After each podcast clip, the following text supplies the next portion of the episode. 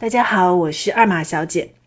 七月八日这一天呢，基金行业有一个很大的新闻啊，其实也是一个很大的变化，就是基金正式的官宣要降低费率了。从现在开始，公募基金会降低主动权益类基金的费率水平，其实也就是主动选股方向的基金。未来呢，新注册产品的管理费率不超过百分之一点二。托管费率不超过百分之零点二，其余的存量产品的管理费率、托管费率将争取在二零二三年底分别降到百分之一点二和百分之零点二以下。这次降低费率呢，其实主要针对的是主动选股基金。这些基金过去的管理费率呢比较高一点，通常是百分之一点五。这次呢就相当于降低了百分之二十，到了百分之一点二。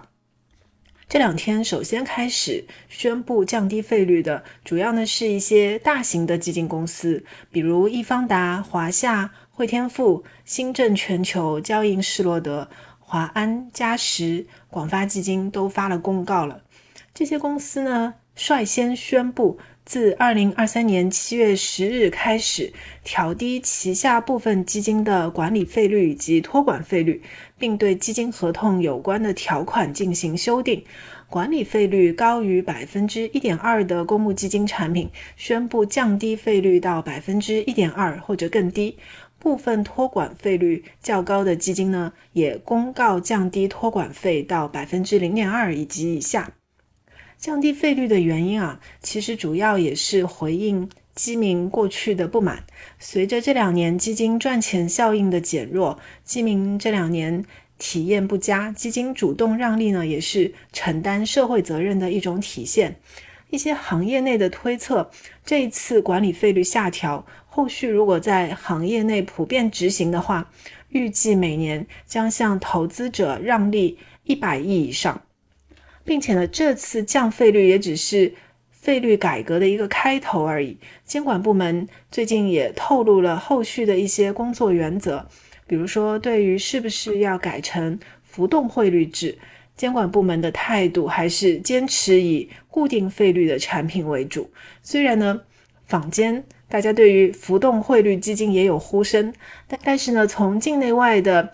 经验来看呢，浮动费率的产品会放大公募基金行业的道德风险和经营风险，不利于基金公司保持投资行为的稳定性，对资本市场产生助涨助跌的效应，加剧市场波动。对大范围的发展推广，还是应当保持审慎的态度。但是呢，未来监管可能也会着力推出更多的一些浮动费率产品，做一些这方面的尝试。第二点，未来还是要降低公募基金的证券交易佣金费率。之前大家其实对于交易佣金高也是有很多批评的声音。监管未来会逐步的规范公募基金证券交易佣金的费率。相关的改革措施以及修改相关的法规，预计会在二零二三年年底前完成。第三点呢，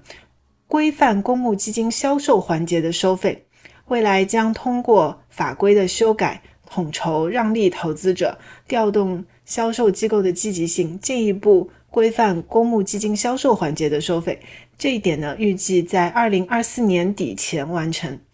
第四点，未来还要完善公募基金行业的费率披露机制，修订基金产品资料的概要，要更加醒目、简明、通俗形式披露基金产品的综合费用，修订基金年度报告模板，分别列示基金公司管理费的净收入与尾随佣金的支出。强化基金公司证券交易佣金年度汇总支出情况的披露要求，全面反映证券交易佣金费率水平，还有分配的情况。